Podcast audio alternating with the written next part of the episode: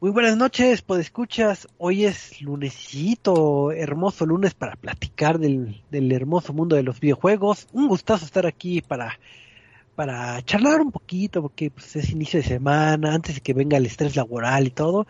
Pues vamos a desestresarnos, pues, con una bonita convivencia. Y pues como me gusta convivir con mis amigos, aquí se encuentra eh, dos de mis amigos, mis grandes amigos. Así que está el buen Michael. Michael, ¿cómo estás? Muy bien, Choco, aquí feliz. Este, sí, como dices, este lunes del estrés del trabajo, sí, este. Quisiera saber qué es eso, señor Despul, pero todo bien, todo bien, todo tranquilo. Hay videojuegos, es lo que me gusta. Así es, y la pregunta obligada de esta semana es, eh, ¿de casualidad viste alguna película con algún, como arácnido, que tal vez no es arácnido, pero algo así? Sí, justamente, gracias a que nuestros amigos de Sony nos mandaron la invitación para poder ver Venom, Letter Be Carnage, ya está la reseña en, el, en el, la página, en el sitio, y si les gustó la primera, esta les va a gustar un, un poquito más, ah, un poquito más over the top. ¿Y te spoileaste antes de ir a ver la película? Sí, carajo, sí me spoileé antes y por tres medios, YouTube, TikTok y Twitter, así que, bueno, los spoilers ya no se pueden detener, ¿verdad? Pero aún así la disfruté. Fíjate, ah, y eh, un, una, un, aviso para todos. Si se spoilearon la escena y, y, no han visto más aparte de eso, créanme que lo que viene no se lo imaginan. O sea, sí, spoiler, tal vez sea real, tal vez no, pero cómo lo hacen ya es otra cosa. Lo disfrutas okay. muchísimo más. Pues ahora sí que sean o no spoileado, pues si les gusta ese tipo de películas, pues dense la vuelta en su cine favorito para que vean la película de Venom. Así es. Entonces, pues, qué, qué, bueno que te diste la tarea, tú que eres un fanático de, de esa araña negra. Yo le diría bueno. araña negra, aunque no sé, no sé qué es el simbiote o, o algo así. Pero, pero pues bueno, dejamos a un lado el comentar de las pe películas para eh, saludar al buen Eduardo. Eddie, ¿cómo estás? Eh, muy bien, Choco, muy bien. Ya estamos aquí listos para hablar de los jueguitos y de cómo poder hackear tu Wii en esta época tan triste. Digo, este. No, no, la piratería es mala. No, no, no piratería, ajá, lo dijiste. Pero eh, espero que no estés muteado porque 8 de cada 10 programas estás muteado. ¿eh? Yo no, no, no estoy y, ¿Y qué has jugado, Eddie? Por cierto, que tú que eh, tienes un gran catálogo. Este. Eh, he jugado, he jugado, he jugado Minecraft. Minecraft, Minecraft. Minecraft. Este, ¿Otra vez? Jugué Far Cry 6. Estuve todo Uf. el fin de semana. Oh, no me desconecté de mi consola jugando Far Cry 6. Y. Bonito. ¿Qué más estoy jugando? Creo que ya. Ah, y estoy jugando Hot Wheels Unleashed con este Lobo y, y, otros amigos. Porque sigo diciendo es Goti. Goti. Eh, Goti, Goti de carritos. Goti. ¿Es crossplay? Así ¿Ya es. que era crossplay? ¿Qué, qué, qué pasó? ¿Eh? ¿Es crossplay? Ya no me acuerdo si le habíamos dicho.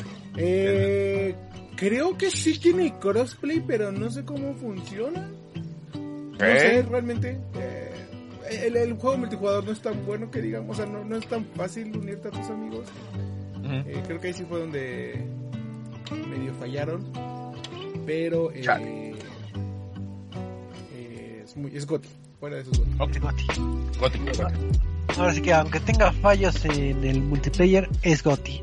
Y pues eh, para arrancar el eh, este segmento de noticias, también un título que tiene ciertos fallos es algo que ya vamos a tener próximamente en nuestro armado, que es este título de Back for Blood, que es el, el, sucesor espiritual de, de Left 4 Dead, es el título de Turtle Rock Studios, que en su momento nos dimos la tarea de, de disfrutarlo un poquito en, en, en ámbito de preview.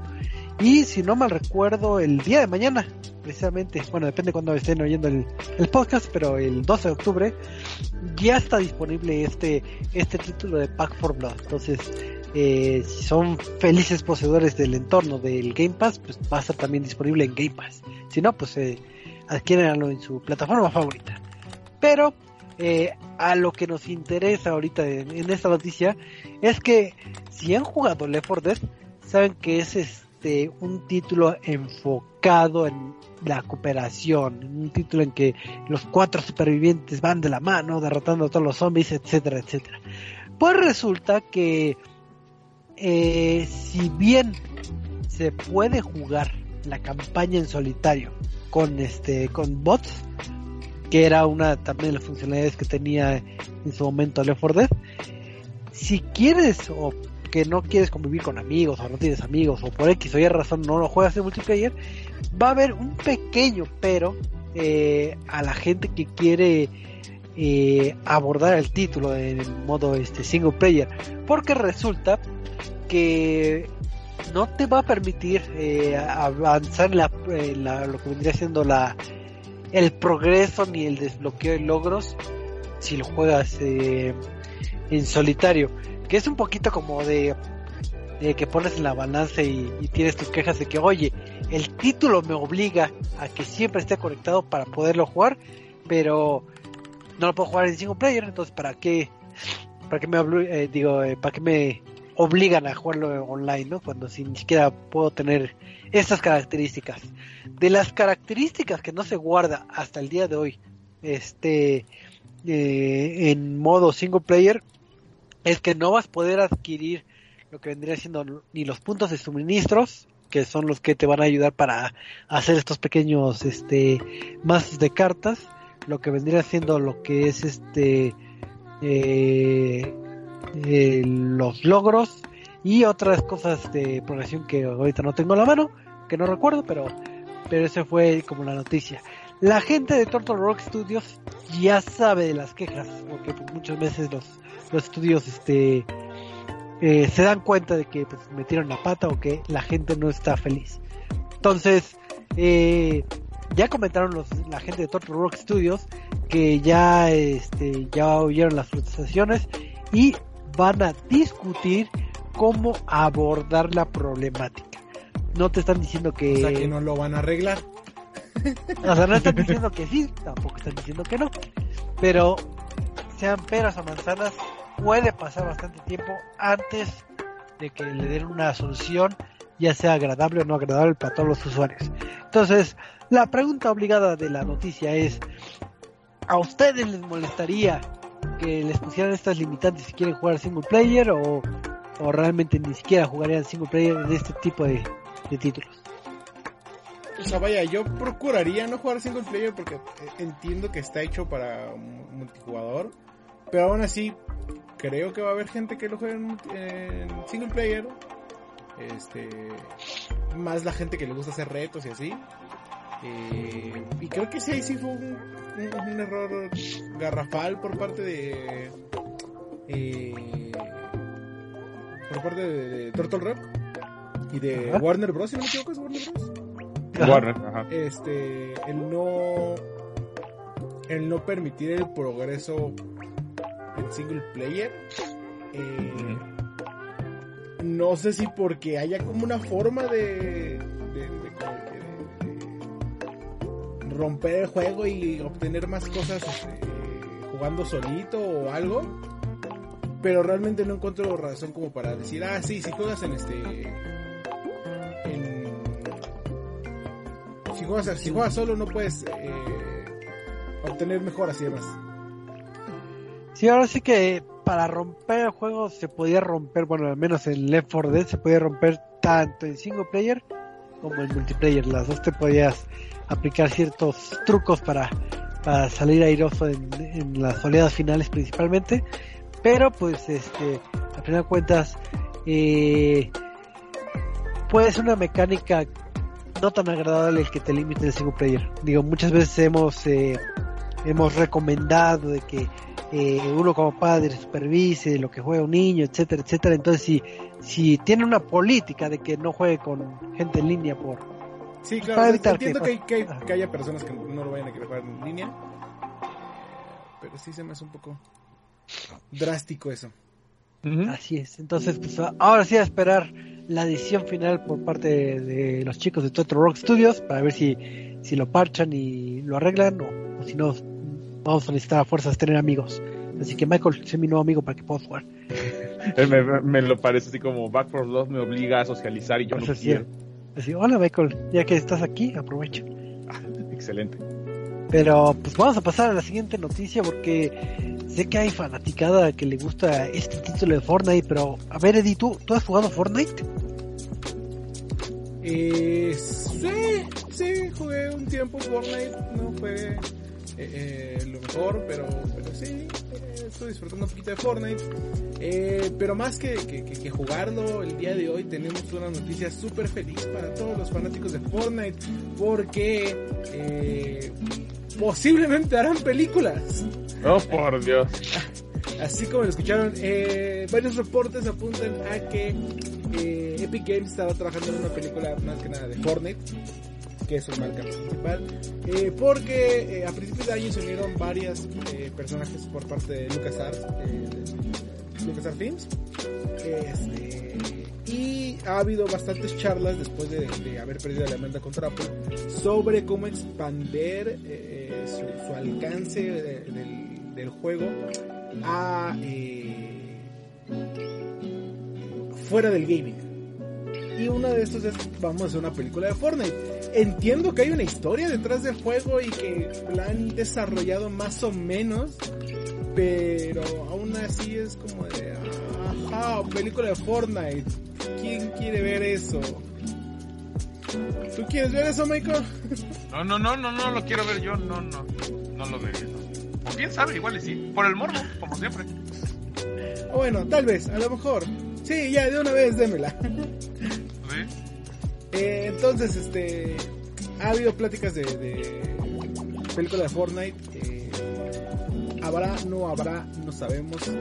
Eh, creo que este es uno de esos casos raros en los cuales vemos que suceden las cosas al revés. De que este, la, gente de, de videojuegos quiere meterse al mundo de las películas en lugar de las películas que ya empiezan a meterse al mundo de los videojuegos. Así es, digo, y, yo creo que sí iba a tener fanaticada de Fortnite. Digo, no sé qué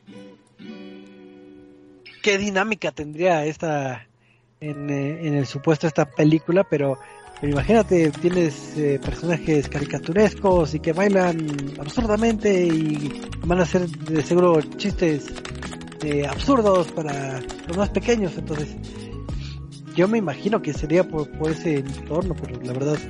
Yo creo que ya sería algo más explorando como lo que hizo Ready Player One y la última de Space Jam.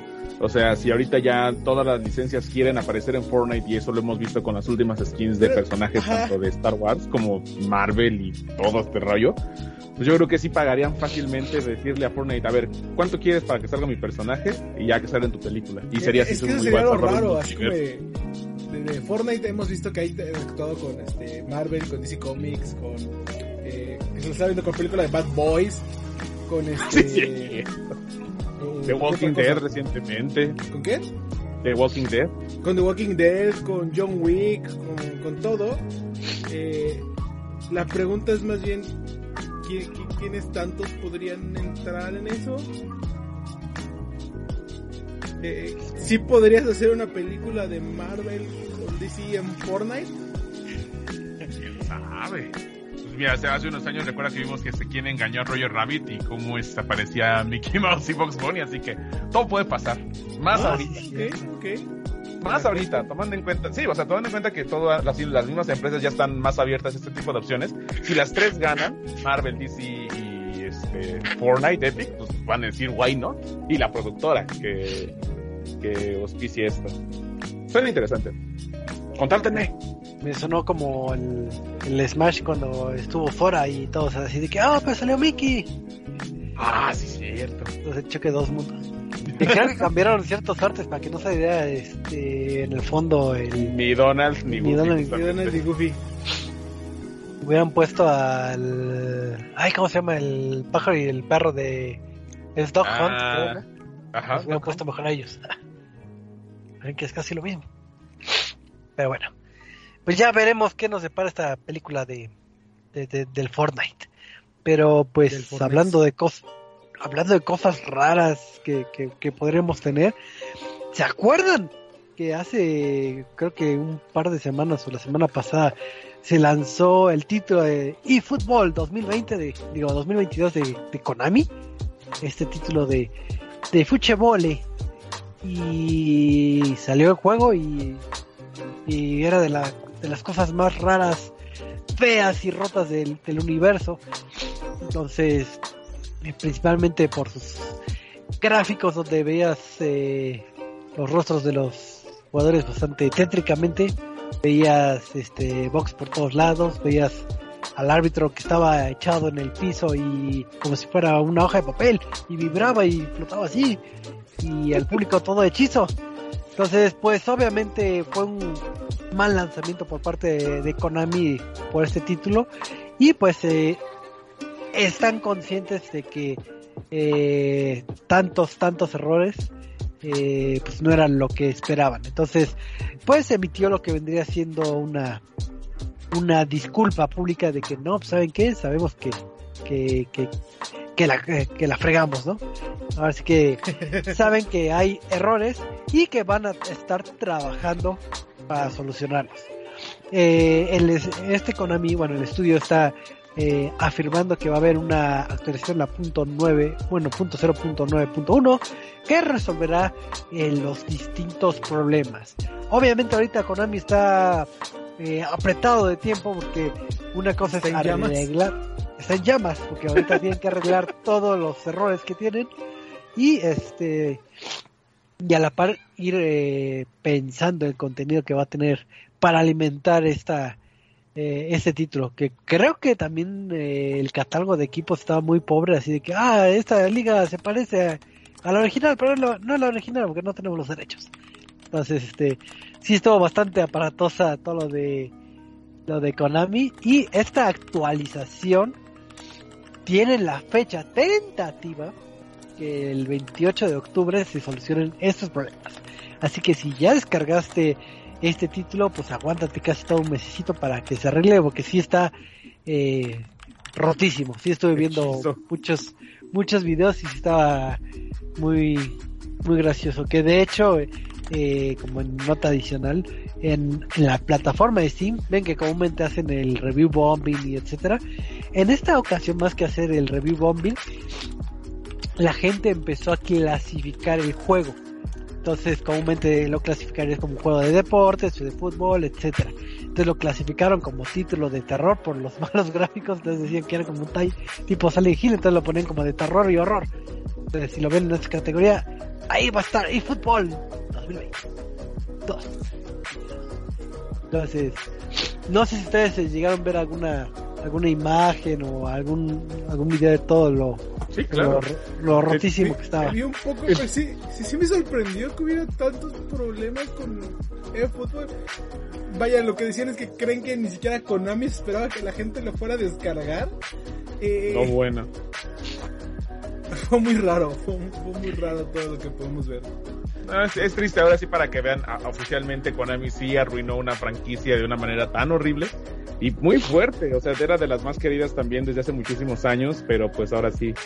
¿Y todavía quieren un, un Metal Gear o un Silent Hill remasterizado por ellos? No, gente, no, no, no, Konami ahorita no le interesan los videojuegos y con este título se nota bastante. O sea, tienen buenas intenciones porque el modelo es muy funcional, lo hemos visto. Free to play y tú pagas, pero al menos los juegos que nos han tocado así se pueden jugar un poquito mejor.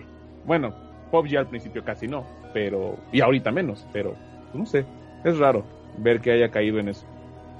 Pues sí, y ahorita que tocaste la remasterización, no me acuerdo si era Konami, pero eh, no me acuerdo si era ellos que habían dicho de que iban a dejar ciertos estudios que como que se encargaran de las remasterizaciones, o sea, no que ellos metieran tanto eh, la mano, pero la verdad no, no recuerdo este si fue precisamente con amigo o, estoy este cuatrapeando historias pero pero bueno si llegan remasterizaciones esperemos que que sí estén bien pulidos que sí al menos el caso de eFootball este estuvo bastante bastante feo. Pero ahorita que estaba hablando hace ratito de de este crossover de que salía Zora y salía el llaverito de Mickey entonces Mickey Mickey casi casi está en Smash. Este qué tanto pasó con con Nintendo, porque creo que hubo también muchas noticias de, Nintendo de que aparece de un día para otro y te falta muchas mucho bombardeo, pero no sé si ustedes tienen información para los Nintendo maníacos. Sí, pues justamente la semana pasada es cuando se había anunciado que iba a llegar la transmisión esperada por todos. El último luchador de Smash iba a ser anunciado y pues bueno, todos empezaron a especular que Todos Sakurai. estaban especulando justamente cómo era, este, quién sería. Unos pedían que fuera Crash, como siempre, otros Dante. Ya muchos ya perdían la esperanza de lo que fuese, pero hubo un, un buen puñado de gente y hasta el mismo Sakurai lo había dicho. Nos sorprendió ver que hace unos años cuando hicimos una encuesta de qué personaje te gustaría, este, que apareciera en nuestro pool de Smash, eh, quién te gustaría que estuviera y pues justamente nos sorprendió nuevamente Nintendo rompiendo todo. Y ahora creo que muchísimo más, como, lo hemos mencionado antes, porque justamente primero vemos el emblema del famosísimo ratón más poderoso del mundo, y luego vemos una Keyblade, y es así como de, oh por Dios, los mundos chocan. Y pues sí, justamente Sora se confirma como personaje jugable en Super Smash Bros. Ultimate, el último personaje DLC que llegará, eh, ¿le habían dado una fecha, si mal no recuerdo? Creo que no, me parece. El caso es que, bueno, eh, también como había mencionado Choco hace rato, eh, va a tener sus propios stage, sus propios skins, eh, los mapas en los que están ambientados algunos juegos. Por licencias, justamente tuvieron que retirar a dos personajes de Disney para que no aparecieran ahí, pero sí aparecen otros personajes que son creados por la misma franquicia de Square Enix. Así que eh, ya está confirmado. Eh, no, eh, los otros dos personajes que están en el juego. Desconozco Kingdom Hearts así como a granel. Mira, no está mi, bueno, nada más Mickey en, en ese emblema de la Keyblade, justamente. me, gustaría tener el valor de Sakurai en la vida como para fingir sorpresa. me gustó muchísimo cómo se sorprende. Fue tan ¿Sabes qué es lo más, este, lo, lo que, o sea, aparte de eso, lo más también gracioso? Kirby no puede sostener la Keyblade. Ah, Legalmente. Kirby no puede tener la Keyblade. Ya algo por fin lo logró superar. Sí, y fue muy gracioso porque varios empezaron a decir como, de, no, es que Kirby no puede tomar la espada, la, la Keyblade porque no es el elegido y vaya por el canon de Kingdom Hearts. Pero es como de, ajá, ¿y por qué sí puede tomar la Master Sword? ¿Por qué sí puede tomar la Falchion de este, de, ¿cómo se llama? De, de, de King, de, de, ay, del otro juego de RPG de Nintendo. Fire Emblem. Fire Emblem. Fire Emblem, gracias. La Falcon de Fire Emblem, la espada de, de los otros de Fire Emblem que también son casi Kirby debería de poder sostener la Keyblade y no se la quisieron dar. Pero Disney dijo, no, no, Esto no te es un podemos dar robo. tanto poder. no, no, Esto menos es se, un se mostró la transformación de Kirby o no? De al absorber. Sí. Tiene su pelito. Y saca una como Keyblade, pero solo son como efectos especiales. Qué bonito. Y, ah, bueno, también confirmaron que el Doom Guy va a llegar, pero a través de skin de mí, así que Doom también es legal, por fin, este, finally. El Isabel tuitazo va a que se estar, echó. este, Isabel va a estar ahí finalmente junto con su best friend forever, como lo habíamos visto justamente en marzo del año pasado. Y bueno, también eh, por otro lado, por parte de Nintendo, el viernes oficialmente ya salió el Nintendo Switch OLED. Eh, no se había confirmado que iba a salir en México, pero resulta que sí, ya también estaba a la venta aquí. Así que también fue como algo sorprendente para todos los fanaticadas. Y el mismo día salió Metroid Dread, que ha generado eh, una buena eh, un buen recibimiento por parte de la comunidad, por parte de los jugadores y si sienten que es como la espera valió la pena y podremos esperar todavía un poquito para Metroid Prime 4. Eh, el título ha recibido muy buenas reseñas y pues sí, justamente tuvimos una de las mejores semanas de videojuegos en este año. Una de las mejores semanas para Nintendo también de este año, así que pues es bonito que podamos mencionar esto y en este momento para que si ya todavía estaban dudando en comprar un Nintendo Switch como un servidor, pues sea el momento de poder comprarlo porque ya no hay mejores opciones. Digo, los detallitos como el drift, pero eso ya es lo de menos cuando te puedes divertir con Nintendo.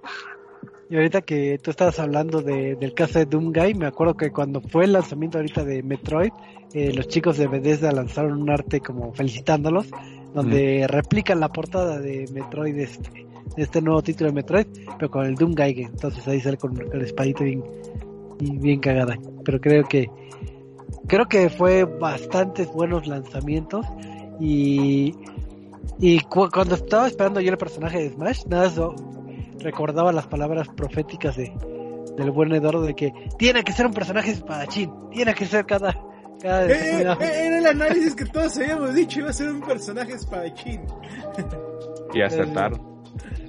Sí, sí, sí. Pero imagínate creo que cerrada, así como de, ah, Imagínate que el gran personaje esperado hubiese sido de Fire Emblem. Y me da risa porque Sakurai dice, es que no hasta hasta hoy les podemos comentar cómo fue eh, la encuesta. Se me hace que no quiso poner de que todos pedían a Goku, o al menos muchos en México sí llegaron a poner. Yo sí quiero poner a Goku en Smash, pero pues eso está más, más complicado. aunque aunque Bandai, no, no es Bandai, es este, ¿cómo se llama? Eh, ¿Tommy? no. ¿Tomei? ¿Tomei? ¿Es de Tomei o de quién es? Eh, la, Toy. Toy. Toy, Toy, Animation. Toy, aunque Toy Animation te hubiera dicho que si eso jamás iba a suceder, o sea. Sí, no, no están acorde al mundo. No, no están como acorde al mundo ni a su ideología y pues no. Pero sí hubiera roto aún más el internet, pero bueno, Sora lo rompió lo suficientemente bien. Sí, ahora sí que no, era muy difícil escoger quién sería como el cerrador, vamos a decir, de personajes, pero creo que, que Sora fue muy buena elección, principalmente porque vemos ese choque de mundos de que, oh Dios mío, nunca, nunca vería a Mickey eh, indirectamente, entonces, este, de hecho hay varios memes de que casi casi de quién va a comprar a quién, entonces, no, así de que nada más pones mi personaje, te demando, eh, lo que en otras noticias, Nintendo demanda a Disney porque pusieron un personaje llamado Mario en una película de hace 20 años, pero demandas. Así es, entonces creo que creo que fueron buenas noticias para para la fanaticada de, de Nintendo y del Switch OLED creo que una tienda mexicana creo que filtró el precio o lanzó la preventa, no no supe bien cómo estuvo. Ya se está vendiendo, creo, en 10 ¿Ah, mil pesos. Ah. Se me hace una mentada de madre, pero bueno. Pero acuérdense que es la semana de HCBC, te sale más barato. así que, así que vean sus eh, ofertas favoritas para que compren su nuevo Nintendo Switch. Y creo que ya no hay noticias adicionales, ¿verdad? ¿Así? ¿Ah, La Pokenoticia. Pokenoticia de la Pokesemana. Ah, ¿qué pasó? Siempre hay Pokenoticias, acuérdate.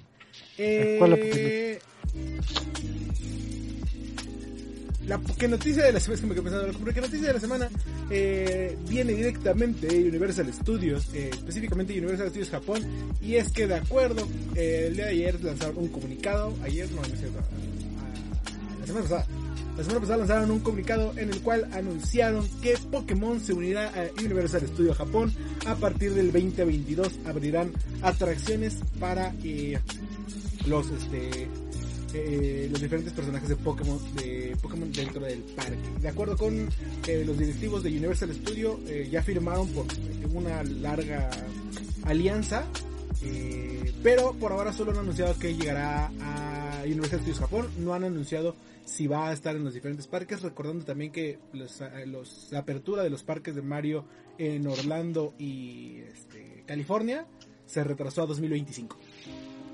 por COVID pero tendremos un parque de diversiones de Pokémon.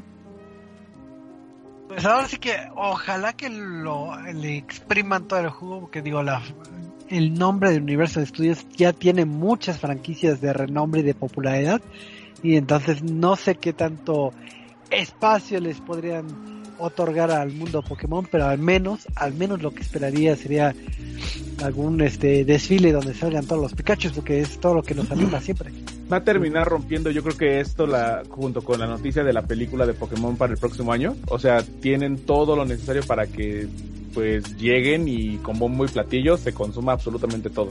Y creo que sería una experiencia que valga la pena poder ir. Así es, así que vamos a jugar nuestra, digo, juntar nuestras Pokémonedas para poder ir a, a, a ese a ese bonito parque. Pero pues creo que ya no hay noticias, ¿verdad? Ok, pues yo, yo me quedé con la incertidumbre ahorita que iniciamos el, el programa. Digo, qué padre que el buen Eddie estuvo jugando Minecraft, pero también qué padre que estuvo jugando este Far Cry. Entonces, digo, ojalá me encantaría que se diera el tiempo, algún día, no, no digo que hoy, pero algún día para que hiciera una reseña de, de título de Far Cry, porque pues sé que que hay gente que le gusta la franquicia, pero ¿tú crees que algún día te puedas dar ese tiempo, este, mi buen Michael? Digo, eh, Eddie. ¿Qué te, parece el día de hoy? Oh, me parece bien, tenemos agenda libre, está bien. Tenemos agenda libre el día de hoy, vamos a estar platicando de Far Cry 6, la más reciente eh, lanzamiento de Ubisoft, previo a más lanzamientos que tienen este año, con que Riders Republic también está un par de semanas. Este, anunciaron un nuevo Ghost Recon Battle Royale, que me agrada la idea. Y no sé qué tanto más estela por lanzar este Ubisoft. Just Dance 2022, ya estamos listos para eso, Choco. Pero me encanta, por eso me encanta en los meses de octubre y noviembre, porque Ubisoft, que, que, que es honestamente una de mis compañías favoritas, eh, tiene muchos lanzamientos. Y comenzamos con Far Cry 6, eh, el, iba a decir sexto, pero creo que es el séptimo o octavo eh, título de la franquicia de Far Cry, eh, tomando en cuenta Blood Dragon y demás. Eh, donde nos adentramos en la isla de Yara, eh, una isla eh, creo que es como latinoamericana, eh, algo estilo Cuba, este que este, tiene como presidente, como este líder, digo presidente porque por ahí cuando te cuenta la historia te cuenta que lleva 20 años en el poder creo, a Antón Castillo, que ha gobernado con mano dura eh, y es ni más ni menos que uno de los mayores atractivos del juego, que es Giancarlo Esposito. Eh, te digo, eh, tú como personaje, ahora no tiene nada que ver como, ah, llegué a una isla y me metí en todo este pedo, o de repente, ah, me di cuenta que mi papá era el malo de este, de, de esta región, o en el 5 era, este, el 5 que era, ah, soy un policía y atrapé a un, este, un eh, líder de un culto y ahora dice que yo voy a traer el apocalipsis. Eh, no, ahora más bien eres como tal, desde el principio, un eh, alguien entrenado militar, alguien que vive en la isla de Yara, que eh, vaya, como te digo, tiene muchas referencias similares a Cuba, eh, que busca intentar escapar de la isla y cuando está intentando hacer eso es atacado ni más ni menos por eh, casi casi el ejército privado de Antón Castillo, porque en el mismo barco donde tú estabas eh, se encontraba su hijo, que al parecer, y por lo que nos da a entender al principio del juego, no está tan de acuerdo con las políticas de su papá y por eso intenta escapar, ¿no? Eh, saca a tu hijo, disparan a todos en el barco, eh, tu amiga que era una de eh, estaba por unirse a este grupo de, de- de- de rebeldes, eh, fallece, que es lo que vemos en el tráiler, y es tu, eh, digamos que es su deseo final, el que tú te unas con tus este, experiencia militar que recibiste en la misma isla y demás, eh, que te unas para ayudar al- a los rebeldes a derrotar una vez por todas a Antón Castillo, ¿no? Eh, y es así como comienza tu aventura, te digo, es algo más, eh, entre comillas, realista, o por lo menos más eh, cercano a, soy un exagente de la CIA y voy de vacaciones y me pasa todo esto creo que era el, chiste de la 1. Eh, entonces, ¿Qué es lo que tiene que ofrecer Far Cry 6? Eh, dentro de la historia, algo que me, me gustó mucho y que es uno de los principales atractivos es, todos saben, Giancarlo Esposito eh, hace un trabajo fenomenal como el villano del juego. Eh, las cinemáticas en las que está presente son este, estupendas. Pero por lo mismo creo que deja un poquito detrás el labor de los demás, este, no que todos los demás sean malos actores de voz, pero sí como que destacan menos eh, y, más o menos opaca todo el demás trabajo que hay dentro de, Far Cry 6 en la cuestión de la historia. Pero fuera de eso, eh, fantástico el trabajo de, de voice over, de voice acting. Eh, eh, genial. Y cómo se va desarrollando la historia eh, es bastante bueno porque puedes ver diferentes sectores que tienen que ver con la lucha rebelde. Vaya, te piden que eh, tienes que atacar el lado de comunicaciones con unos DJs, tienes que atacar el lado militar con un este, ex rebelde que te dicen, ah, es que había rebeldes hace unos, hace bastantes años que fueron los que pudieron eh, más o menos derrotar al antiguo régimen y necesitamos otra vez su ayuda, ¿no? Eh, tienes que atacar también el aspecto militar, eh, tienes que atacar este a los diferentes como cabezas del gobierno de Antón Castillo y cada una va a tener su propio desarrollo. Cada eh, cada que vayas eh, acabando misiones de vaya diferentes cabezas vas a ver información de cada uno cómo lo va llevando a uno que el área de comunicación que el área de militar que el área de economía y demás no entonces eh, está muy bien desarrollada a lo largo pero por lo mismo siento que está muy este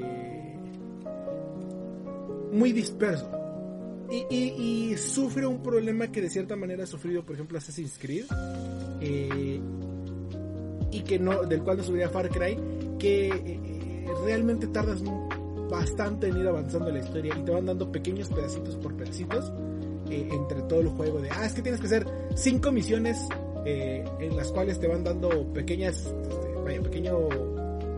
interacciones con los personajes que te va, sí, te va dando un poco de historia, pero tienes que hacer cinco misiones y ya te van a meter una cinemática. Y tienes que hacer otras cinco misiones y te van a meter otra pequeña cinemática. Entonces te va dispersando bastante la historia que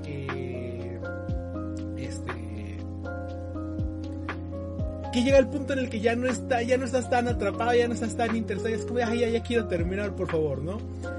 Eh, entonces, eh, lo bueno es que tienes como la opción de ver cómo quieres avanzar, puedes avanzar este, por eh, diferentes zonas, puedes avanzar, como digo, atacando diferentes departamentos para al final llegar a la fortaleza de Antón Castillo y poder atacarlo, ¿no? Este, entonces, por, esa, por una parte está eso. Eh, el final bastante atractivo, no quiero decir. Como todos los Far Cry, hay diferentes opciones de cómo terminar el juego. E incluso hay el final secreto. Para el final secreto, no sé si recordarán en Far Cry 5, no, Far Cry 4, cuando, cuando es tu papá el que es el villano en Yemen, creo que se llamaba no, no me acuerdo bien. Algo así se llamaba. El, el este de cabello blanco eh, te decía, ah, sí, espérame aquí en la mesa y ahorita regreso, ¿no? Y todo el desmadre se hacía porque te parabas y ya empezabas a destruir todo. Pero si te quedabas sentado en la mesa, eh, el juego terminaba. Te, tenías que esperar como 10 o 15 minutos ahí, el juego terminaba y perfecto, muchas gracias por esperarme. Este, ten, te puedes retirar. Fin del juego. Este, eh, entonces, Far Cry 5 tuvo también un final como de puedes arrestarme o puedes irte. O, más bien puedes entregarme o te puedes ir. Y es como, ah, sí, pues me voy a ir. Perfecto, terminó el juego. Far Cry 6 también tiene un final secreto. Que es, hay un punto en el que al principio del juego conoces a la rebelión, realizas ciertas acciones y te dicen, ya permitimos, ya, ya logramos romper el bloqueo que tenía el gobierno de Antón Castillo, ya podemos mover botes, si quieres vete. Y se supone que el personaje dije, no, ya, ahora voy a ayudar a la causa para derrotar a, Antón Castillo y este... Eh, para derrotar a Antón Castillo y salvar a la isla Yara. El final secreto es súbete un bote y vete. Perfecto, terminaste el juego. Escapaste de Latinoamérica. Eh, y, de hecho te da más información, pero vaya, no les quiero spoiler qué es lo que pasa. Eh, pero sí te da más información de qué es lo que pasa con la isla de Yara si haces esto, ¿no? Entonces, parte de la historia es eso. Algo que me gustó también mucho de la historia es que tiene buena representación. Eh, ¿Y a qué me refiero con esto? Hay varias veces en las que se toma eh, personajes LGBT, LGBT, hay varias veces en las que se habla sobre labor forzada, e incluso hay, hay una, un fragmento, porque me gusta mucho la historia, eh, el desarrollo, te digo, el desarrollo de la historia con este Giancarlo Esposito. Eh, hay un fragmento cuando se supone que le están haciendo una entrevista en un, medio de Estados Unidos y le dice, ah, oye, es que tu producción de tal químico lo está haciendo por esclavitud. Eh, se supone que si tu isla es tan buena y si tu, tu gobierno es tan bueno, ¿por qué tienes que esclavitud? Y se le pone así, o sea, súper calmado, le dice, mija, tú vienes de Estados Unidos. O sea, no me puedes decir que, Estados Unidos eh, no hace, no, se fundó sobre la esclavitud, no me puedes decir que hoy ha sido modernizada a través de las sweatshops, de los eh, niños trabajando haciendo ropa, de eh, los, este, creo, que también toca de los latinos, del imperialismo y demás, y toca varios temas como reales, este, como para justificar la esclavitud que hay en la isla y tú te quedas como, eh, pues sí, al final del día, la esclavitud, entre comillas, está justificada hoy en día. Eh, entonces tiene varios temas de ese estilo que son reales y, que están bastante bien tratados dentro del juego, ¿no?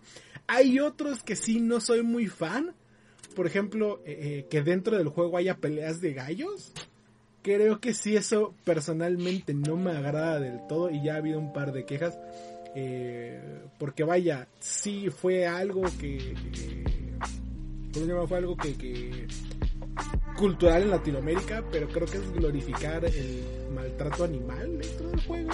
Eh, está lamentablemente está bastante bien hecho las peleas de gallos y es todo un minijuego de, de peleas dentro de Far Cry 6 pero sí creo que no, no, no, está tan bien que haya eso dentro del juego o sea, no, no, no es del todo de mi agrado ¿no?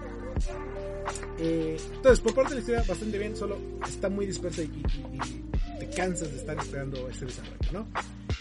Eh, los gráficos están muy bien hechos, la isla de Yara es preciosa, hay diferentes secciones, hay diferentes eh, demarcaciones y eh, sí tiene este mezcla eh, latino, este, eh, ¿cómo se llama? Este, esta sección como de Cuba y demás, como dominical, es que es de la República Dominicana.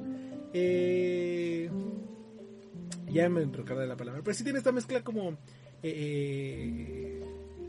rústica con latino, bastante colorido.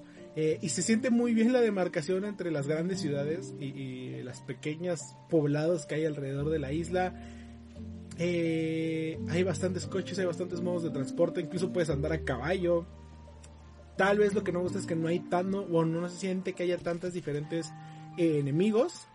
Y es algo que ya también habíamos platicado en Far Cry 5, que nada más es como, ah, el soldado normal, el soldado pesado, el francotirador y el lanzallamas. Ah, y el de escopetas. Son los cinco enemigos que siempre te vas a encontrar. En grupitos.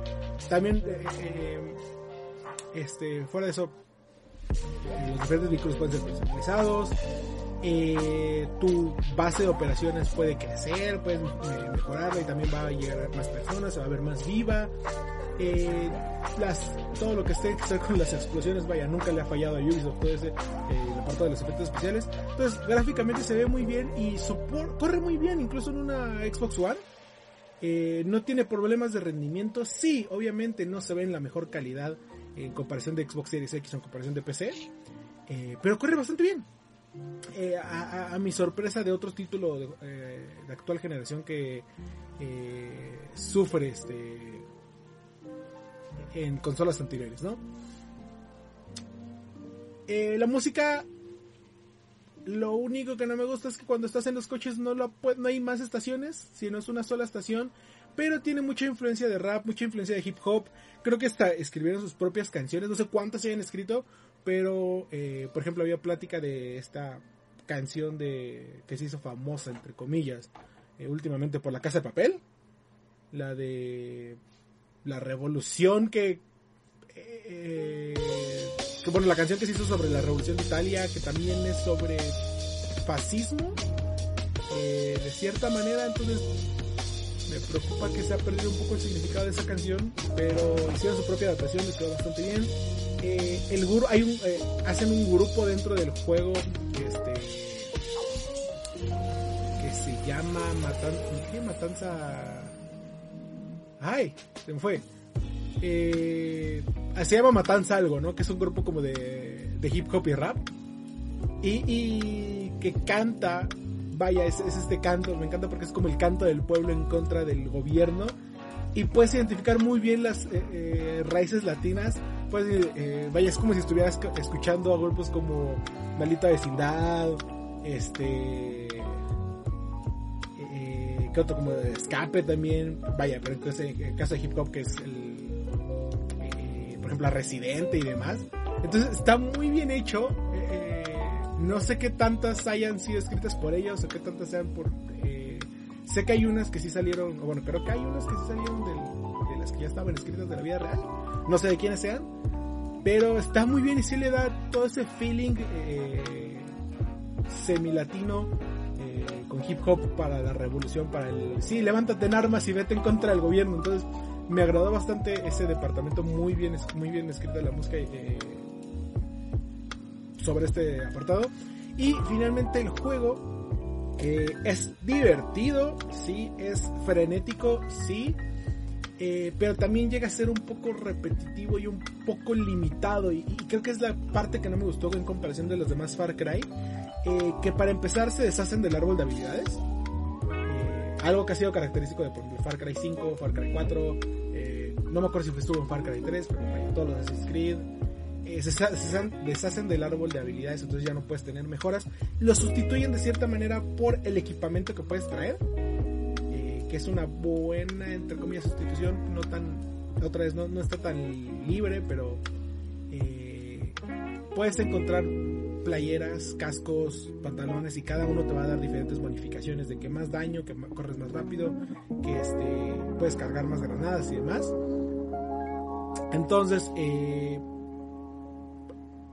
sí está medio, me- medio,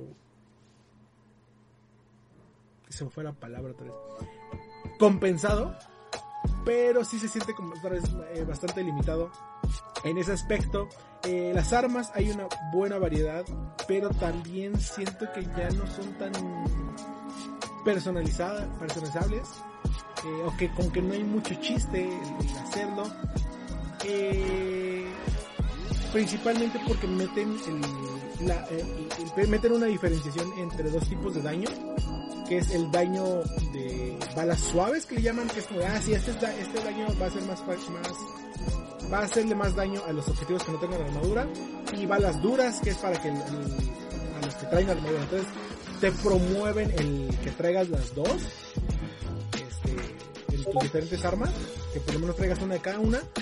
Eh, pero por lo mismo, cosas más raras, eh, cosas más divertidas que había en Far Cry, como los arcos, como el utilizar este lanzamisiles y demás, como que se pierde un poquito eh, por esta nueva mecánica que introducen.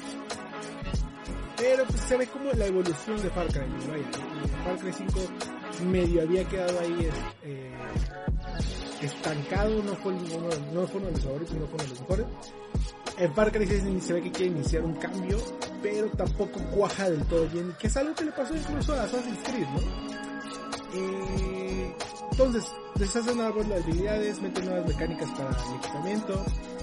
Las armas ya no son tan personalizables, pero hay muy buenas armas que se les llaman armas únicas, que son como armas que no puedes personalizar, pero tienen sus propios atributos eh, únicos, que disparan fuego, que hacen explosiones, que eh, resisten más este eh, con el silenciador y demás.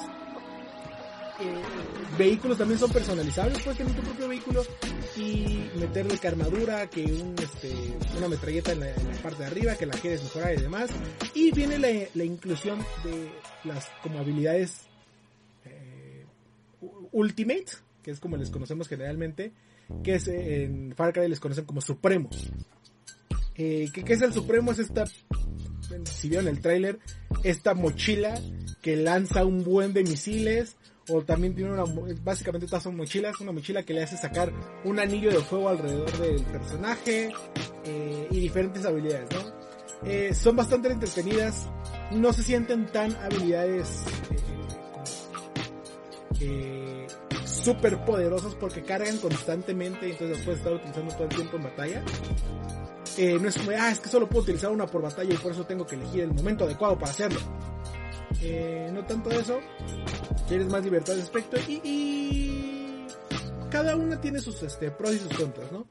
Eh, que si quieres utilizar el arma que lanza un buen de misiles y le pega a todos, que si prefieres utilizar la mochila con el aro de fuego hacia tus alrededores, que si la mochila que dispara este, eh, veneno y los enloquece a tus enemigos, cada una tiene sus propios atributos y cada una tiene sus propios usos, ¿no? Y finalmente junto con esto vienen las mascotas que las venimos trayendo desde Far Cry 4 eh, o Primal, no me acuerdo muy bien desde cuál Far Cry. Que vaya, es el punto principal de venta que muchos han tenido querer jugar con chorizo.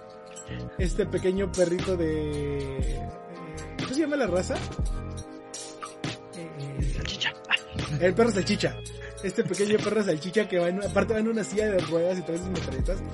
Eh, no es tan fácil desbloquearlos. Tienes que encontrar varias cosas, tienes que cumplir varias misiones. Entonces no es como, de, ah, sí, voy a entrar al juego, voy a entrar con chorizo. No, de hecho, el primero que conoces es a Guapo, que es un, este, un cocodrilo. Pero, eh, pero, pero son buen aditamento. Me, me da risa un poco que rompen el juego porque no los detectan los enemigos. Entonces, si quieres ser sigiloso, tu perro eh, tu perro o tu cocodrilo o tu lo que sea se va paseando en medio de los campamentos enemigos y nadie le hace nada ni lo pela. Entonces rompe un poquito la inmersión ahí.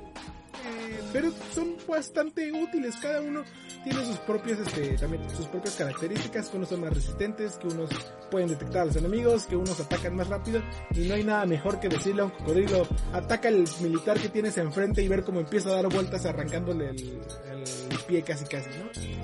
Eh, entonces, creo que ya encontraron como que esa parte de cómo tener bien las mascotas dentro de Far Cry 6. Y pues es un juego divertido. Eh, sí, creo que creo, que sí mejora sobre lo que hizo Far Cry, eh, bueno, sobre los errores de Far Cry 5, eh, por lo menos me gusta más la historia. Pero como que ya no tiene el mismo impacto que tuvo Far Cry 3 o Far Cry 4, como que ya ya no no, no es tan rápido, no es tan frenético, sí tiene armas divertidas, vaya, la, pistola que dispara discos de música de la Macarena, eh, sí tiene armas divertidas, sí es sigue teniendo como esta... ¿Cómo llamarlo? Eh, sí, como intento de ser frenético, pero vaya, no es un Far Cry 3 que le peleaba, por ejemplo, a Saints Row. Eh, tiene un muy buen sistema de, pelea, tiene un muy buen sistema de francotirador, de sigilo y demás, pero con los nuevos aditamentos como que no termina de cuajar la historia es buena, pero está medio dispersa, entonces queda ahí entre, entre que está bien y entre que está rayando él como de, híjole, podría tener muchas más mejoras.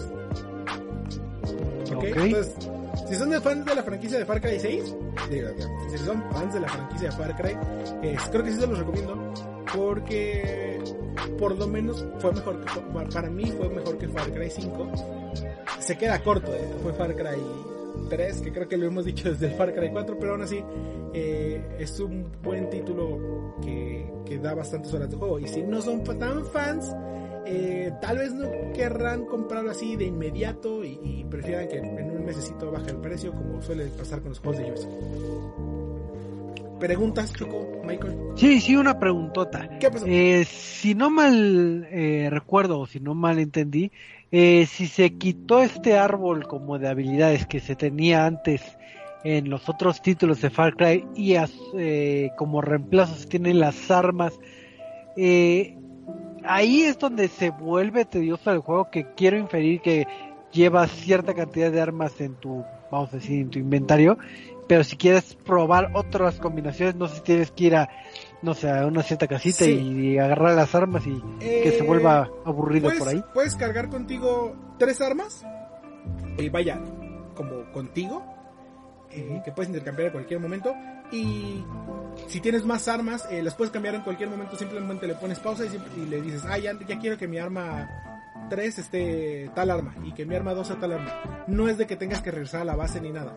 Lo que sí es que tienes que regresar a la base si les quieres cambiar aditamentos si le quieres cambiar que la mirilla, que el supresor, que eh, el tipo de munición que utiliza. Entonces en ese aspecto sí tiene bastante libertad, eh, pero pues también es este como que mucho caso porque eh, hay muchas armas que no hacen mucha diferencia. Ok. Y segunda pregunta, quiero suponer que lo jugaste totalmente en idioma español, ¿es correcto? no, lo jugué en inglés. Ah, ¿en inglés? Ah, ok. sí, es, que... es, que... el juego está hecho en inglés. Eh, y sí hablan español. Eh, no hablan del todo mal. Eh, por ahí vi que alguien decía como es que no hacen lo que todos los medios dicen de hablar español mientras hablan inglés. Porque los latinos no hacen eso. Yo como a mí sí me pasa que hablo español. A mí me pasa al revés de que hablo español y de repente meto frases en inglés porque no me acuerdo cómo hablar en español. Eh, pero sí, sí lo hace el juego de, que están hablando en inglés. Eh, sí se nota que tienen acento latino. Pero sí de repente utilizan más que nada frases o como para referirse a personas y demás en español y lo hacen bastante bien. Ah, sí, digo, eh, comentaba esto que creo que las personas de K-World Studios son los que están atrás de lo que vendría siendo la, la localización, pero digo, no será principalmente la duda de que si lo habías disfrutado tal vez en, digo, no sé si en español es para ver eh, ese trabajo de localización que luego es un poquito Creo que sí lo localizaron en español latino. Como lo ha sido el con los últimos juegos de Ubisoft, sí lo hacen al español latino y el español de España. Que también se escuche, no, realmente no sé. Ok, ok. Y eh, no tuviste problemas de frame rate porque viendo eh, comentarios de la comunidad y eso, había ciertas quejas que sí había un dropeo de frames, digo, principalmente en consolas de, vamos a decir, de vieja de generación, pero digo, ahora sí que cada quien tiene su, su percepción distinta y su y su jugabilidad, no, sé, si No sé si en Xbox One, eh, yo lo probé en Xbox este, One X, que vaya a dar Ujú. como fuerte de Ay, pasaje emoción. Eh, y no, no tuvo problemas de, de, eh, sí, se nota que no es este las mejores gráficas. eh, que en Series X y demás se ve mucho, y PC y Play 5 se ve mucho mejor, sí. Eh, pero nunca tuve problemas de, de rendimiento. El, corría bastante bien. Las pantallas de carga eh, de cuando te teletransportaban eran mínimas. Realmente estaba, bueno, desde mi punto de vista estaba muy bien adaptado. No sé si en las Xbox One viejitas haya sido diferente. Ay, los logros y trofeos. Eh, no los he sacado todos, pero vaya, es un juego de Ubisoft.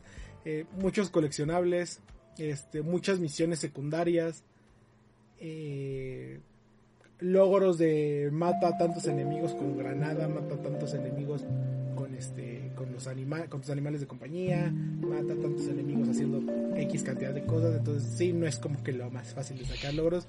Eh, otra cosa que me acordé es que hay varios minijuegos, no solamente es el de peleas de gallos. Eh, hay, mini, hay minijuegos como que dentro de estos de control de operaciones que te permiten mandar a, a líderes rebeldes a conseguir recursos, pero no es como, ah, sí, mándalos y regresas en cuatro horas y ya está, sino que te dicen, ah, esta misión puede durar dos horas, ponte a jugar eh, eh, y en dos horas regresas y tienes que tomar decisiones. Ah, quiero que este, tienes un 90% de posibilidad de lograr tal cosa. Ah, bueno, vamos a hacer tal cosa. Eh, ¿Qué crees que falló? Eh, pero puedes elegir de estas tres opciones. De, ah, gastas gasolina para conseguir esto, gastas metales para conseguir esto otro, gastas, eh, ¿cómo se llaman? Este, rebeldes para conseguir esa otra cosa. Y te da como que un poquito más de profundidad al manejar tu campamento de operaciones. Y además sacaron una mecánica de, de Division que es estas como expediciones que te dicen, ah, ve a tal parte de la isla, completa tal cosa y te vamos a dar materiales, dinero, lo que sea, armas. ¿Ok?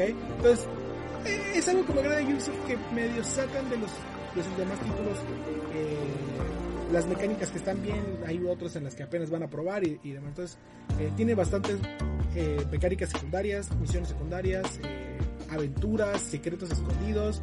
Vaya, hay hay una misión secundaria de estas como de expedición que que te dice entra a una mansión embrujada y este y mientras estás adentro vas recorriendo los diferentes pasillos y, y- te pasa como de ah sí hay un espejo al lado de ti y de repente explota entonces están bien desarrolladas las diferentes misiones eh, que te van a contar parte del universo de Far Cry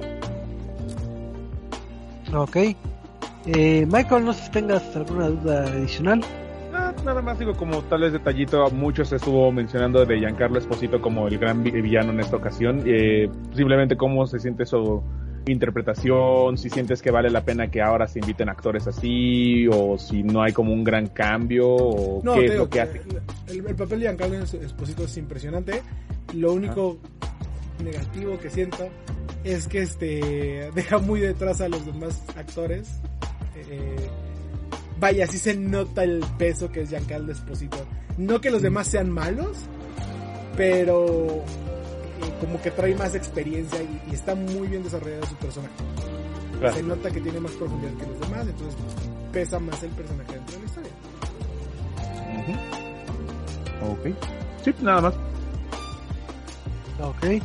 Ya saben, si son fanáticos de, de Far Cry, pues, este, pues denle la, eh, la, la oportunidad de la probada para, para disfrutar de esta última iteración que ha salido de, de, de, Far Cry. Entonces ahí sí, pruébenlo y ahí nos mandan los mensajitos de qué tal les pareció. Pues ya tuvimos la, la reseña puntual de, del buen Eduardo. Y pues eh, después de este brevario de la reseña, pues vamos a empezar a, hablar un poquito del tema random, porque resulta que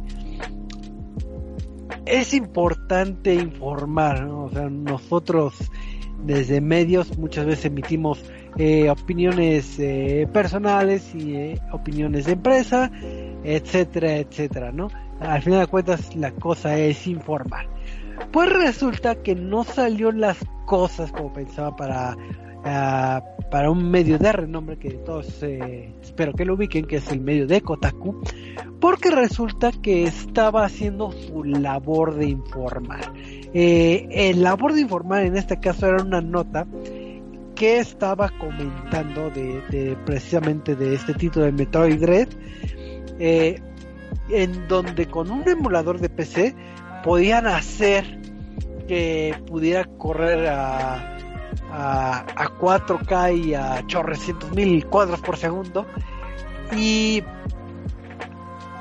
este tipo de notas en teoría no tiene nada de malo. Hemos visto muchas notas de distintos títulos de que, ah, pudieron correr en emulador o en PC eh, Mario Kart y corre súper bien o corre este título súper bien. Y pues digamos que estamos muy acostumbrados a ver este, este tipo de notas. Cuando mencionamos esto, eh, pues obviamente estamos hablando de un término que ya conocemos, que es el término de emulador. Y muchas veces estos emuladores pues, no son legales, ¿no? Al final de cuentas no es como de que, ah, te, te pagaron la licencia para eh, Nintendo para ocupar la franquicia de Metroid Dread en PC, entonces obviamente es al eh, tenue en línea de lo correcto o lo incorrecto, pues eh, se puede inclinar la balanza. ¿Y qué fue lo que sucedió aquí en Kotaku? Eh, que la opinión del editor eh, se puede tomar, o, varios de los eh, lectores lo tomaron como que estaba fomentando el uso de, emuladores. Vaya, es que el titular lo dice, ¿no? El Metroid Dread corre bastante bien en los emuladores. Y es como, ah, ¿Estás seguro que quieres publicar algo así? Y a alguien en Kotaku le pareció que eso era una muy buena idea. Pues sí, ahora sí que no sé que si haya habido cierta eh, revisión editorial, pero eh, más allá del, del titular que sí puede decir de que, oye, acaba de salir Metroid este Dread y ya estás eh, comentando que está mejor en emulador, pues como que no es algo eh, eh, algo, digamos, ético más que nada. Pero el párrafo que, que fue el detonante de esto es eh, uno que voy a citar que dice eh, algo parecido como de que si quieres jugar eh, la franquicia de Metroid y no quieres invertir una, una gran cantidad de dinero, ya sea en consolas este, viejas o en juegos, pues puedes acudir a la emulación.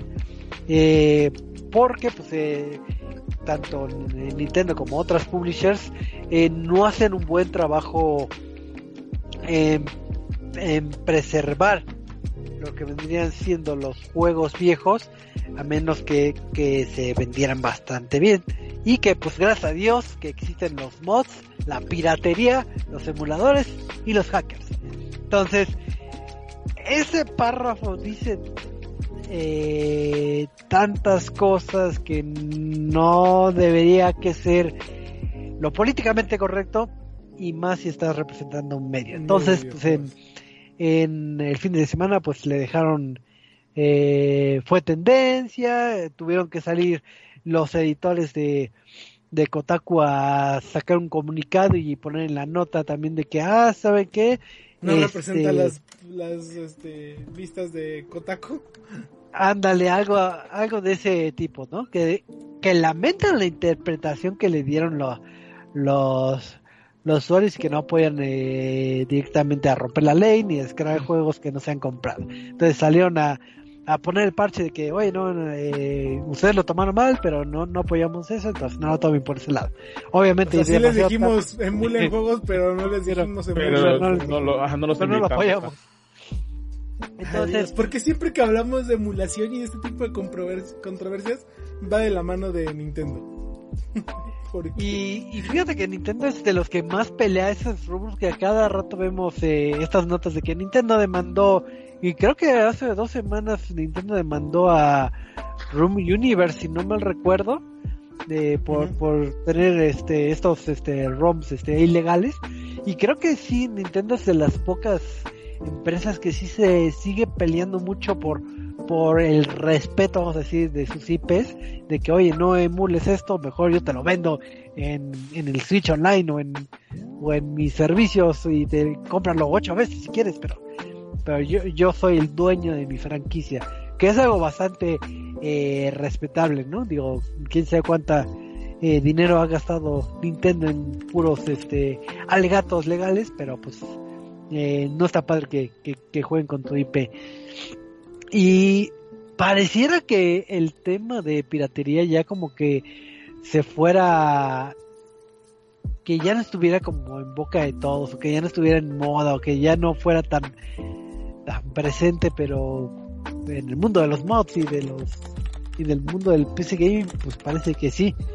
Y creo que también un poquito pecamos nosotros porque sí hemos visto muchas notas de diversos medios de que eh, no que fomenten, no que fomenten la piratería y que fomenten los ROMs, pero sí de que, ah, mira cómo se ve este juego a 80.000 frames eh, con esta super máquina que sabemos que es un mod, pero, pero este, pues ahí está la nota eh, de cómo, cómo se da el desempeño en otras plataformas. De hecho, sí es curioso que mencionas ahorita eso, que porque por ejemplo ahorita me viene a la mente que este medio fuerte, otro de los que también es muy popular en YouTube, Digital Foundry, ha hecho videos de juegos de PlayStation en donde emulan títulos como por ejemplo Bloodborne para que corran a 4K o a 60 cuadros y justamente ponen el imagínate cómo sería que este título llegue a correr en un PlayStation 5 o en PC a frames desbloqueados. Entonces es raro cómo justamente con Kotaku, digo, se entiende el por qué, porque justamente la diferencia radica en que invitamos a invitar no es lo mismo a emular para mostrar cómo sería un supuesto y no a todos se les da el acceso para eso, pero sí es raro cómo justamente ahorita ya está la invitación o la exploración de, imagínense cómo se verían estas, estos mods eh, no legales o no permitidos para empezar a generar un contenido. Y también se me hace raro porque Kotaku no es la primera vez en la que veo que han generado controversia y recientemente cuando era un sitio que podría ser consultado para ver otro tipo de noticias de videojuegos.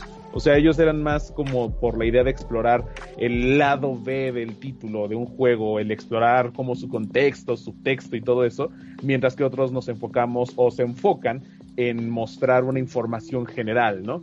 Que el tráiler de tal juego, que si no notaste esto, y ellos se encargaban de ver otro lado, y resulta que poco a poco han estado bajando muchísimo su calidad en cuestión de redacción. Mm, publican cosas muy banales, simples, amarillistas, y ahora con esto, entonces ahora la pregunta sería, ¿por qué Kotaku quiere hacer este tipo de, de notas? ¿Por qué llegar a este punto? ¿Por qué no revisar lo que hacen justamente?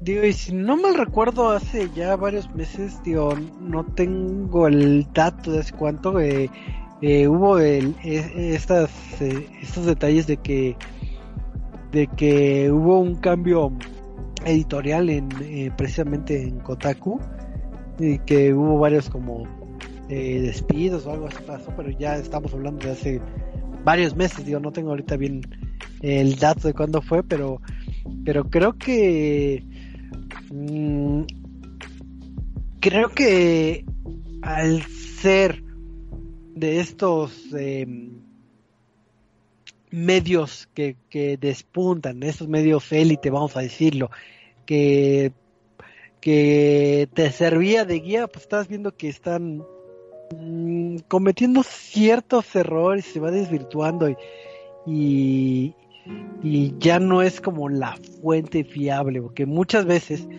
digo, estábamos hablando de años, años anterior, cuando no estaba bien cimentado que existían eh, ya las eh, empresas aquí de PR de, de, no sé, de Ubisoft, de Warner, etcétera, que lo único que, que te podías comunicar o sacar tu información era tal cual eh, ubicarte en medios internacionales para sacar las premisas, porque digo, estamos hablando muchos años, pero no, no había cierta comunicación, al menos en, en esta área como aquí en México, no había tanta eh, exclusiva o, vamos, eh, trabajo de PR. Ahorita afortunadamente ya es una época gloriosa donde eh, están cimentados en muchas partes de Latinoamérica y ya es posible tener las fuentes fiables, ¿no? Más que adaptarlas de, otros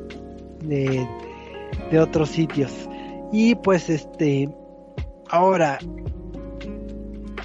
bueno, por, ejemplo, los que son usuarios de PC y ocupan los mods y ocupan estas emulaciones, no sé si ahorita sigan ocupando estas mecánicas y lo vean como con el ámbito de, ah, ¿sabes qué? Quiero hacer piratería o ¿sabes qué? Simplemente quiero disfrutar eh, el título en otra plataforma que no podría o con otras características que, que no me oferta el, el publisher, bueno, o el distribuidor.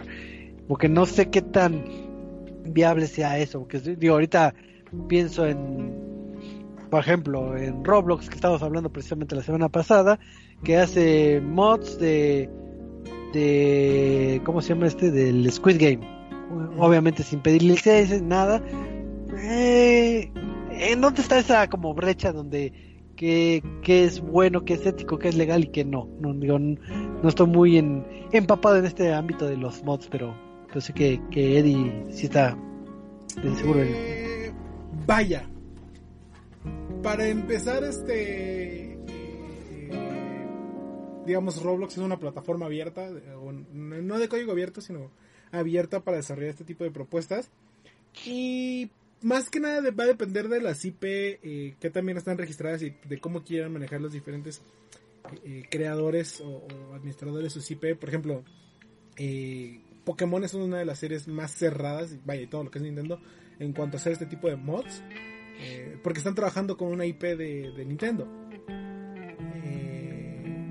hay casos en los cuales hacen como que sus propios monstruos y, y nada más utilizan el nombre de Pokémon y llegan a pasar de largo pero muchas veces cuando utilizan los títulos de Pokémon, los este, personajes de Pokémon y demás, ahí sí ya como que se mete más directamente en Nintendo. Eh, pero también ha habido muchas veces que diferentes películas, libros y demás, como que dan apertura a esto, pues vaya, porque ellos no van a hacer un videojuego, entonces como pues, ¿para qué me peleo si yo no voy a hacer? Mientras traten bien mi historia o lo que sea, eh, ¿para qué me peleo, no? Y, como les decía, un punto a destacar es que muchas veces hablamos de Nintendo, muchas veces metemos hasta la pelea porque son los que menos eh, cuidado de sus juegos este, viejos tienen. Eh, y muchas veces la, la, respuesta a casi todo es como, pues, el ROM está por ahí. Algunos dicen, hay que, eh, está bien tener sitios de ROM porque técnicamente es como un, ¿cómo se dice? Un archivo histórico de los juegos y muchas veces estos sitios de ROM han llegado a salvar uno que otro juego, como, ay, es que se perdió tal juego. Ah, sí, pero tenemos este ROM. Y, se, ha habido historias de que se recuperan juegos de ese estilo. Eh, pero pues también se entiende que son juegos eh, registrados y que no puedes venderlos por ti porque son de otra marca, ¿no? Que es donde muchas veces Nintendo ha estado peleando en esta parte de ah, es que ofreces suscripciones premium o ofreces la compra de ROM, ofreces la que ahí sí te vamos a caer con todas las de la ley. Eh, que vaya, al final del día también se entiende por qué algunos sitios de ROM hacen esto, porque pues vaya a tener servidores y demás, no es barato. y no es, no se puede hacer todo por amor al arte, vaya. Eh, entonces sí, es como les es como esta grey área de hay cosas buenas, hay cosas malas. Y en este caso, digo, yo, yo siento que es como justificación, pero eh, en el caso particular de Nintendo, eh, el que digan que disfrutar un título viejo de Nintendo es complicado en el sentido de que la emulación tal vez no está bien realizada o no se da el respeto que quieran, etcétera, eh, y que vean por otro lado ROMs o otras herramientas donde puedas jugarlo, digamos, de una mejor manera, eh, como que no es la justificación que varios como que quieren sacar de que es que eh, no se disfruta bien o, nunca van a, traer el título de Mother eh, el 3. aquí el Mother 3 nunca lo van a traer mejor lo busco en los ROMs porque ahí de seguro sí está porque me imagino que sí está este entonces podría ser eh, una justificación de que sepas que, por ejemplo, en el caso particular ahorita que toqué el de Mother, de que tal vez Mother jamás lo, tengamos aquí en, el mundo de Nintendo, justificaría por el ámbito religioso o por saber de que sabes que es que jugar Mother en 3 eh, en la versión original de que tengo que conseguir una consola, tengo que conseguir el juego, tengo que sacarlo de Japón porque no estaba aquí en América y hacer todo el despapalle, vamos a decirlo, con tal de disfrutar este título y que digas, es que, bueno, quiero compartirlo con la gente, pero para streamearlo necesito ciertos este aditamentos especiales para pasarlo, no sé, obviamente ahí sí no sé, no soy experto de cómo se pasaría, justificaría el que te faciliten un ROM a que realices todo eso para tú compartirlo con una comunidad o, o disfrutar un título que, que por ámbito histórico tú quieras eh, jugarlo o, no lo justificaría. Digo, no estoy apoyando a ROMs ni nada, pero... O sea... vaya, es que... Eh, podemos decir la era de la prohibición, si se quieren ver este extravagantes, eh, nos ha llevado en parte a, a, esto que dicen de... Eh, eh, Saben que este... Hay que conseguirlo de otras formas y, de cierta manera se entiende porque pues vaya, hay gente que quiere jugar juego y que simplemente por esto no se puede, ¿no? Vaya, hay muchos juegos de Japón que no llegan a Estados Unidos, o bueno, a Norteamérica, eh, y que muchos, más que importarlos, pues vaya, los tienen que eh, sacar el ROM, y muchos de estos juegos han sido también traducidos incluso por los fanáticos, ¿no? Para que eh, puedan salir de, de donde se mantienen y podrías decir hay un vacío legal porque eh, uno no un vacío legal, sino hay un vacío ético en el cual si ellos no lo quieren vender fuera de la región, pues tampoco les afectaría mucho que, que, la gente juegue, haga los ROMs. O sea, por digo, un vacío ético, ¿no? Pero de que está mal técnicamente al final sigue estando mal. Ah, eh, también hay, hay una justificación que todavía la, encuentro un poco más factible hay, bastante gente que dice, es que yo sí tengo mi cartucho de 64 o de NES o de SNES. Este, no los uso porque se van a gastar, pero si lo compré, vaya, puedo usar el ROM porque técnicamente compré el juego, ¿no? Eh, legalmente no funciona así, estoy casi seguro. Eh, pero éticamente, pues, te la paso porque te, sí, eh, compraste el juego, ¿no? Este, entonces sí, hay, diferentes vacíos éticos a través de los cuales muchas veces te digo, se justifica el adquirir ROM, eh, descargar ROM. Eh, creo que el problema principal es cuando la gente busca vender estos ROM para que hacer ellos una, ganancia, ¿no? Y vaya, ahí sí ya nos metemos en piratería y pues una de las razones principales por qué Xbox es la consola más popular en América Latina es porque era de las consolas más fáciles de hackear. Y, la razón por la que Xbox fue muy popular es porque era de las más eh, fáciles de hackear. Lo mismo pasó con la PlayStation 1, ¿no? la 2.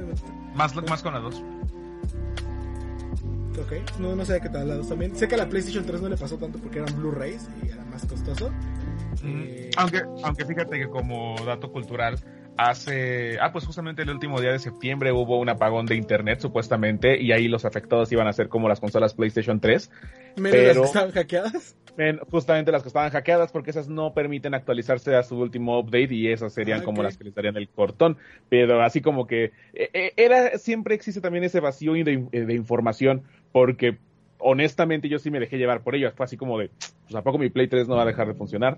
Y no, o sea, yo lo checo, lo checo al día de hoy y sigue funcionando en Internet. No me haría sentido de por qué lucharon tanto por permanecer la tienda abierta justamente para la preservación del videojuego y de repente me digan que ya va a terminar a dejar de funcionar por su cuestión de conexión a internet y no funciona muy bien pero justamente es para evitar que ese rollo de piratería siga existiendo para renovar sus licencias y pues tú mientras mantengas tus sistemas actualizados no va a pasarte absolutamente nada hasta que ellos le den un cortón directo Ok. Sí. Pero sí, es, es justamente todo un tema para. pues, eh, ah. Creo que nuevamente hablar sobre la emulación es algo que lo mismo han hecho, por ejemplo, Xbox lo está haciendo ahorita a través de lo que es el servicio de streaming. Eh, el jugar un título de PlayStation 2 o 3 adaptado a PlayStation 4 es lo mismo, es una emulación. Ah, no lo sé. eh, eh, eh, lo malo de, de este tema justamente es que siempre estará entre la lucha de la preservación del videojuego y que las compañías ya quieren empezar a avanzar. Y si quieren venderte únicamente el pasado, va a ser a través de sus propias reglas y limitantes, cosa que ya muchas veces ya no estamos acostumbrados a ver. Eh, creo que mencionabas la parte de Xbox, por ejemplo, diciendo que el permitir como algo como Game Pass que sea libre para todos, pues justamente es eso, la libertad de que ya no tengas, eso es lo bonito justamente de que ya no existan tantas piraterías, en, tanta piratería en PC. O sea, no necesitas andar pirateando un videojuego de Xbox para poder jugarlo y disfrutarlo en Game Pass. Y creo que también podríamos llevar eso al lado de Play. No necesitas ha- hackear ni piratear Horizon, Days Gone o Detroit Become Human porque ya lo tienes en PC. Entonces, la lucha de la contra la piratería y contra la emulación justamente es permitir que estos videojuegos lleguen a más plataformas, pero luego tenemos este vacío nuevamente como el de Kotaku, que es justamente regresando al principio, invitando o diciendo, ah, mira, todos los juegos se pueden emular y se ven muchísimo, se ven muy bien. Entonces, creo que justamente es saber hasta dónde llegar con ese límite de emulación y saber que justamente no es la única respuesta. Y nuevamente opinar con la cartera, como siempre lo decimos. Si queremos que las compañías quieran seguir emulando, pues es igual exigir que lo sigan haciendo, eh, pero justamente con las vías legales. Nada va a funcionar o nada va a salir o nada va a cambiar si no seguimos opinando con la cartera, justamente, que creo que también es uno de los temas principales respecto a lo que las compañías como Nintendo llegan a limitar bastante a los demás. Y, que también por eso mismo Nintendo ha sido una de las más abiertas. Vaya, ¿cuántas veces no nos han vendido el mismo eh, el mismo ROM hablando de Zelda, hablando de Metroid? Eh, y los jugadores lo siguen comprando porque mantienen lanzando este tipo de juegos, ¿no? Eh, cosa que no sucede con PlayStation. Y por ejemplo, Xbox del otro lado es como de, güey, ¿quieres los juegos? Vaya, a mí ya no me van a generar un, un- un- una ganancia. Paga Game Pass y ahí hay X cantidad de juegos de Xbox. O tienes tus juegos de Xbox viejos, síguelos este, usando, nada más los tienes que descargar y ya. Sí, así es, y digo, y creo que ya cerraría como el tema con, con el comentario que, que dijo el buen Michael de que hay que pensar con la cartera. Y creo que muchas veces, digo, y en otros podcasts en algún momento eh, hemos tocado el tema y he hecho este comentario de que si está en tus posibilidades, de que obviamente eh, sabemos que el videojuego es un lujo y, y si estás en este mundo de, de tener consolas y eso, tienes el dinero. Y qué mejor forma que agradecer a la gente que está detrás de un videojuego que ahora sí que pagando por, el título, por lo que por lo que cuesta, ¿no? Ya ya vimos que hay gente con crunch, hay gente que está sufriendo, del otro lado que se desvela por porque tengas tu, tu bonito título, entonces pues qué mejor forma que agradeciendo que pues, ahora sí que pagando por el talento. Igual, y en otros medios también, llámese en, en cine, etcétera. ¿Por qué pagas por una película o por ir a- al cinema? Estás, digamos que pagando y agradeciendo a, a la gente, a los actores, a la gente de producción, postproducción, etcétera, etcétera, con un módico de este precio. Entonces, qué mejor forma que, que agradecer a las personas que dando tu dinero.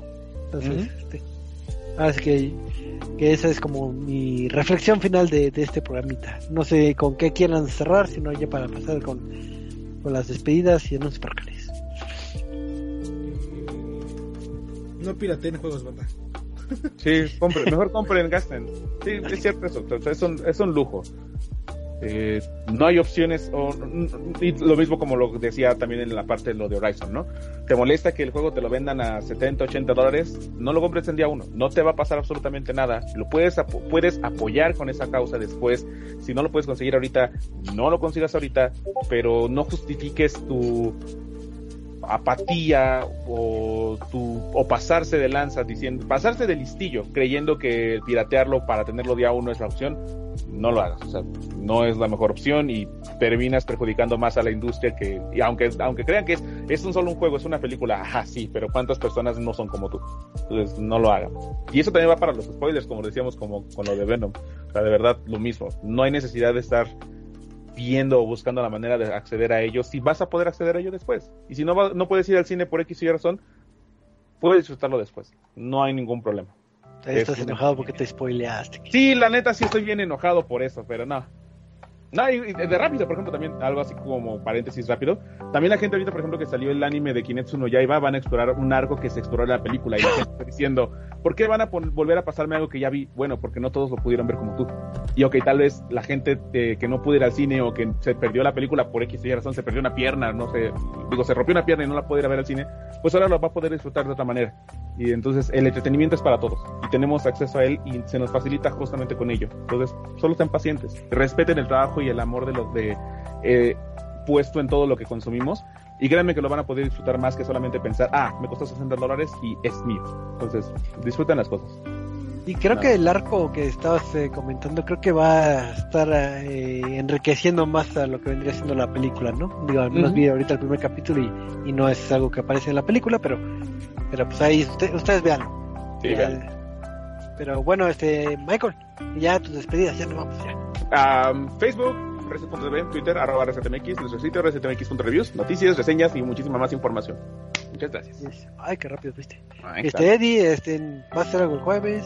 Eh, sí, ya saben que todos los jueves a las 8 de la noche eh, re- el Centinela eh, para hablar sobre deportes electrónicos, arroba Centinela P, Facebook, Twitter e Instagram. Tenemos muchísimas cosas de qué hablar con eh, la eh, Campeonato Mundial de League of Legends. Tenemos entrevistas, tenemos muchos videos, así que no se despeguen de nuestras redes sociales si es que les gustan los deportes electrónicos. Así es, muchísimas gracias Eddie y muchísimas gracias a todos los que eh, nos sintonizaron en vivo o nos oyen en recalitado.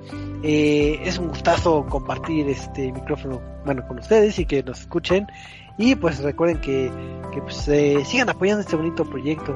Eh, eh, nos gusta hacer estos podcasts con mucho amor y pues eh, mándenos su retroalimentación, sus comentarios y demás. Estamos abiertos a la plática, al cotorreo y demás.